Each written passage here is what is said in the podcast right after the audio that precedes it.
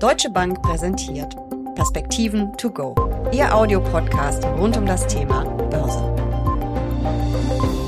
Sehr gute Quartalszahlen, steigende Prognosen und eine sich weiter erholende Weltwirtschaft. Doch die großen Aktienindizes kamen zuletzt kaum vom Fleck. Droht ein lahmer Börsensommer? Oder sind das gar die Vorboten einer Korrektur? Über die aktuelle Lage an den Märkten, über Chancen und Risiken und über die alte Börsenweisheit Sell in May and Go Away spreche ich jetzt mit Dirk Steffen, Leiter Kapitalmarktstrategie der Deutschen Bank. Mein Name ist Jessica Schwarzer und damit herzlich willkommen zu den Perspektiven to go. Der Mai war ja kein schlechter Börsenmonat, aber so richtig von der Stelle gekommen sind die großen Indizes eigentlich auch nicht. Verliert die Rallye an Schwung, Dirk? Ja, du sagst das einfach so, aber ich gucke hier gerade noch mal live auf den Monitor und der Mai war eigentlich ein guter Aktienmonat. Ne? So ein Prozent im Plus beim S&P ist doch nicht so toll und der DAX ist ja auch nicht wirklich von der Stelle gekommen, oder? Das stimmt, der S&P war es auch nicht, den brauchte man nicht. Da waren wir so bei 0, noch nicht mal ein Prozent. Mhm. Der Dow Jones wäre es dann schon gewesen. Wir wissen, wie doof dieser Index ist, aber gut, also fast zwei Prozent. Ist etwas komisch zusammengesetzt, genau, ja. Ja, der Nasdaq sogar anderthalb im Minus. Und ich glaube, das tut weh, weil ich glaube, viele unter uns sowas im Portfolio liegen haben, oder? Die Tech-Werte, die hochgewichtet sind, ja, richtig? Vielleicht mhm. kann ich noch einen weiteren, ist glaube ich wichtig, ne, mal hier auf unseren Heimatmarkt mal gucken. Und da liegen wir beim DAX, ist auch eigentlich, naja, so zwei Prozent. Aber Spanien hat vier beispielsweise, Italien viereinhalb Prozent. Also man hat so in Europa so um die fast drei Prozent erreichen können, CAC 40 auch. Wenn man drei Prozent mal zwölf nimmt, ja, dann ist man schon irgendwie bei 35 bis 40 Prozent. Oder habe ich da mich gerade vertan? Nein, Punkt für dich auf jeden Fall. Also doch kein Sell in May and Go Away, unbedingt investiert bleiben. Stimmt die alte Weisheit überhaupt? Ich finde das halt super interessant. Die Saisonalität ist auf dem Weltaktienmarkt so gewesen in den letzten zehn Jahren, dass man im Mai leichte Verluste hatte und im Juni und im Juli leichte Gewinne. Und im August, September wurde es dann wieder schwierig. Und jetzt äh, schreiten sich dann letzten Endes die Börsenweisheitsprofis unter uns darüber, ob diese Börsenweisheit heißt, man sollte im Mai verkaufen oder haben die Leute verkauft? Also ich glaube, man denkt, es gibt einen Negativmonat im Mai, saisonal. Und jetzt sieht es halt so aus, dass doch viele im Mai zumindest mal noch nicht verkauft haben. Und jetzt ist halt der nächste Punkt, wie sicher sind wir uns denn jetzt für den Juni und den Juli, wenn der Mai schon nicht funktionierte? Naja, aber der Juni ist ja statistisch der schlechteste Monat überhaupt. Der Mai ist ja statistisch gar nicht so furchtbar schlecht langfristig. Der schlechte ist ja eigentlich der Juni und es geht ja eher wahrscheinlich darum, im Mai die Gewinne, die man vielleicht in den Monaten davor, in den guten Wintermonaten, statistisch wohlgemerkt, eingefahren hat, eben wirklich zu realisieren und dafür vielleicht dann den total schlechten Juni auszusitzen. Und der September ist ja, wie du sagtest, auch statistisch nicht so toll. Also du hast schon recht, da streiten sich die in Anführungsstrichen Experten für Börsenweisheiten was glaubst du, müssen wir uns auf eine Korrektur einstellen oder eher nicht? Also ich gucke mir die Märkte an und habe das Gefühl, dass man da doch sehr ruhig an das Thema rangeht. Also selbst die Inflationsdiskussion hat sich da irgendwie heimlich weggeschlichen, die wir vor drei, vier Wochen ausschließlich diskutiert haben. Ich würde aber jetzt nicht so weit gehen zu sagen, dass wir kein Inflationsthema mehr haben. Es ist nur einfach so, dass der Rentenmarkt total ruhig ist gerade und dass da irgendwie kein Gegenwind momentan festzustellen ist. Außerdem gehen die Volatilitäten gerade zurück am Aktienmarkt. Also irgendwie sieht das alles hier sehr entspannt aus. Und das sind für mich die Momente, wo ich auf einmal hochgradig nervös werde. Oh Gott. Also doch Sell in May. Aber gehen wir mal weg von der ähm, Statistik, weil es ist ja am Ende Statistik und äh, man kann da vielleicht Regeln von ableiten, aber das heißt, dass man permanent rein und raus geht in den Markt und das kostet ja auch Geld, nämlich Gebühren. Gucken wir doch mal, wie die Stimmung an den Märkten ist. Du hast gerade schon gesagt, es ist sehr ruhig. Wir haben kaum Volatilität, kaum Schwankungen gesehen. Ich glaube, beim DAX waren es keine 300 oder 400 Punkte im Mai, die es hoch und runter ging. Wie ist denn die Stimmung insgesamt? Ja, die Stimmung ist super. Und das ist halt sehr konstruiert bei den Aktienmarktexperten, weil die das immer total schlimm finden, wenn der Optimismus überwiegt, weil dann natürlich, das ist ja logisch, auch das Enttäuschungspotenzial tatsächlich höher sein kann. Wenn jeder was Gutes erwartet, dann muss man natürlich mit jedem Unternehmensergebnis, mit jedem Makropunkt letzten Endes dann bei der nächsten Hürde nochmal einen höher springen. Also da kommt das so ein bisschen daher, obwohl das ja eigentlich nicht nachzuvollziehen ist, weil wir ja nicht einfach so aus Versehen eine gute Stimmung am Aktienmarkt haben und das ist mitnichten nur durch die Kursentwicklung selber, zu begründen, sondern eben dadurch, dass es jetzt fundamental besser läuft. Und da sind wir, glaube ich, jetzt tatsächlich bei dem Thema, was ja eigentlich relevant ist für die Aktienanlage, nämlich die Gewinne. Ja, du hast gerade schon das Wort hochgesprungen genannt. Die sind ja wirklich richtig hochgegangen. Die Berichtssaison fürs erste Quartal war ja richtig, richtig gut. Hat dich das überrascht?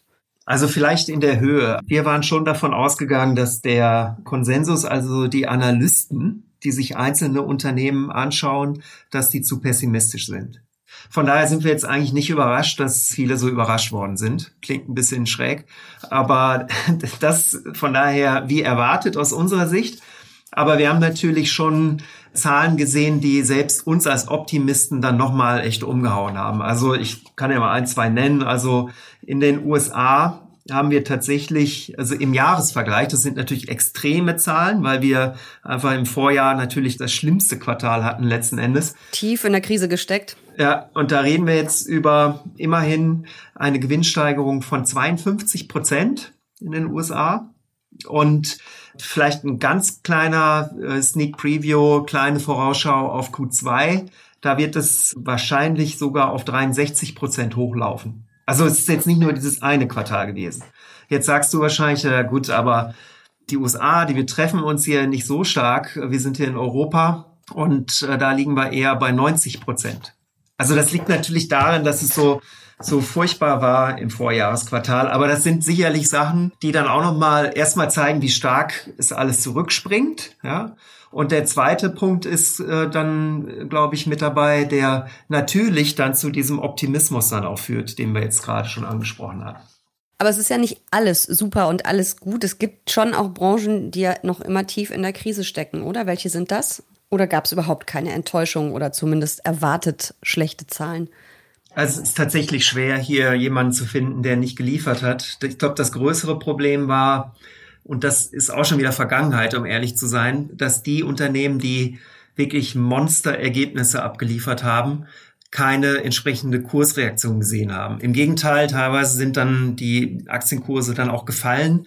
Das hat so ein bisschen was damit zu tun, dass man vielleicht sich die Frage gestellt hat, wie viel besser soll es denn noch werden, dass dann halt Gewinnmitnahmen eingesetzt haben. Das war, glaube ich, das große Thema dieser Berichtssaison. Wenn ich mir die Sektoren anschaue, gab es vielleicht in Europa so ein paar Enttäuschungen im Energiesektor. Ich wollte dir eigentlich gar nicht jetzt verraten, weil das auch ein Sektor ist, den wir halt sehr gerne mögen. Also ich glaube, nach vorne blickend ist das jetzt eigentlich auch nicht so schlimm, aber da gab es schon so ein paar Unternehmen, die dann doch nicht liefern konnten.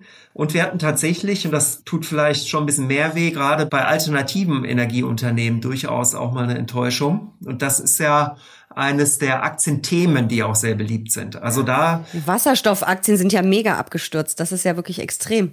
Da waren dann offensichtlich die Zeiten der Berichtssaison immer gefährlich. Also, weil davor kann man natürlich irgendwie in die Idee reinkaufen. Ja, muss man ja haben. Äh, Klimawandel, logisch, Riesenwachstumspotenzial. Aber wenn die Unternehmen dann halt dann doch nicht genau oder mindestens das liefern, was die Anleger sich so vorgestellt hatten, dann ist natürlich bei so einem Tag, wo die Berichte dann anstehen, dann durchaus mal Bewegung drin. Also das wäre sowas, was man vielleicht gerade noch so kritisieren könnte. Aber in Summe kann ich hier eigentlich kaum Fehler erkennen. Gerade in den USA ging es ziemlich sauber durch. Vielleicht noch bei Versorgern vielleicht, dass sie ein bisschen schwächer waren als der Gesamtmarkt. Aber beispielsweise IT ist ja ein Sektor, der dieses Jahr nicht so sehr gut läuft. Da haben lediglich fünf Prozent der Unternehmen die Erwartung verfehlt. Wahnsinn. Ich habe gelesen, dass die Umsätze und Gewinne der DAX-Konzerne noch nie so hoch waren wie jetzt. Das sind absolute Superlative wohl erreicht worden. Ist das überall auf der Welt so gewesen oder das ist ja wirklich Wahnsinn?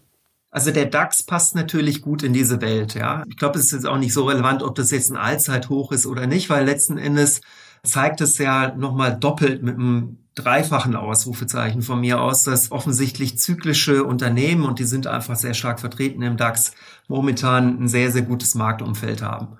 Und wenn überhaupt, haben wir ja vielleicht hier die Diskussion, ob die Auftragsbücher, die ja so extrem gut gefüllt sind, momentan überhaupt abgearbeitet werden können oder nicht. Also von daher ist das ja auch eine ganz andere Situation als eine, in der wir uns darüber Sorgen machen würden, in der Rezession, ob jetzt die Nachfrage sich irgendwann zurückmeldet oder nicht. Also das Gegenteil ist der Fall. Und uns wundert das nicht, dass jetzt auch Europa so richtig durchstartet. Also auch year to date, also seit Jahresbeginn, liegt jetzt ja Europa auch bei der Performance ganz weit vorne. Wie sind denn die Märkte mittlerweile bewertet? Sind Aktien teuer oder ist immer noch alles okay? Also ich finde ja das ganz spannend, weil viele Leute, die uns die Frage stellen, warum soll ich denn jetzt am Allzeithoch ja, noch Aktien kaufen? Rekorde. Und meistens ist das, glaube ich, die erste Metrik, die viele so im Kopf haben. Also die Kurse sind gestiegen und deswegen ist es teuer. Es ist quasi dann teurer, eine Aktie zu kaufen als vor einem Jahr. Und das ist natürlich noch nicht mal ein ganz kleiner Teil von der Geschichte bei der Aktienanlage. Also da gucken wir uns natürlich dann die Gewinnentwicklung an und wie das im Verhältnis zu den Kursen dann steht. Also auf Weltniveau ist es so, dass wir noch eine relativ erhöhte Bewertung haben mit einem Kursgewinnverhältnis von knapp 20 ungefähr für die Welt für dieses Jahr 2021. Und das Magische daran ist, dass wenn man jetzt ein Jahr rausguckt, dass man da auf einmal unter 18 hängt. Ja, das liegt natürlich darin, dass die Gewinne weiter wachsen. Also das sieht man an den Revisionen. Die sind nämlich für dieses Jahr immerhin schon in den letzten sechs Monaten um 14,5 Prozentpunkte sogar angehoben worden. Also die Gewinnschätzung und so weiter. Also ich könnte einige weitere Beispiele geben. Ich habe auch extra jetzt für diesen Podcast noch was vorbereitet nämlich zu dem Thema, wo die Aktienmärkte eigentlich günstiger geworden sind. Also wenn dich das interessiert, kann ich da auch gerne was dazu sagen. Sehr spannend, ja. Also die steigenden Aktienkurse, die aber langsamer steigen als eben die Gewinne steigen, ne, machen es ja dann einfach günstiger am Ende.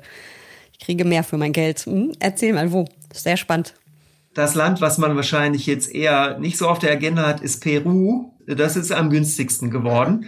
Und äh, da sind tatsächlich die Gewinne auch um 50 Prozent gestiegen, ja, im Vergleich zum Januar bei 2021. Aber der Preis ist, also der Kurs ist auch gefallen um 46 Prozent. Also komisches Beispiel, aber zufällig jetzt der Sieger in dieser Liste. Wenn man sich die zwölf Monatsgewinne anschaut für die nächsten zwölf Monate. Und wenn ich dann runtergehe, wird es, glaube ich, interessanter. Dann kommt man irgendwann zu den Emerging Markets, ja. Emerging Europe zum Beispiel, also Osteuropa. Da sieht es so aus, dass das Kursgewinnverhältnis für die nächsten zwölf Monate um 13 Prozent gefallen ist. Und das setzt sich zusammen aus einer Gewinnsteigerung von 22 Prozent, also eine Anpassung der Erwartungen und einem Kursgewinn von 10 Prozent. Also ist günstiger geworden. Du sagst ja wahrscheinlich, ja gut, Osteuropa, wir wollen doch hier DAX wissen, den sage ich dir aber noch nicht. Erst gucken wir noch mal Japan an. Da sind wir immerhin bei minus 11 Prozent, ja. Und da geht es um eine Anpassung der Erwartungen plus 28 Prozent.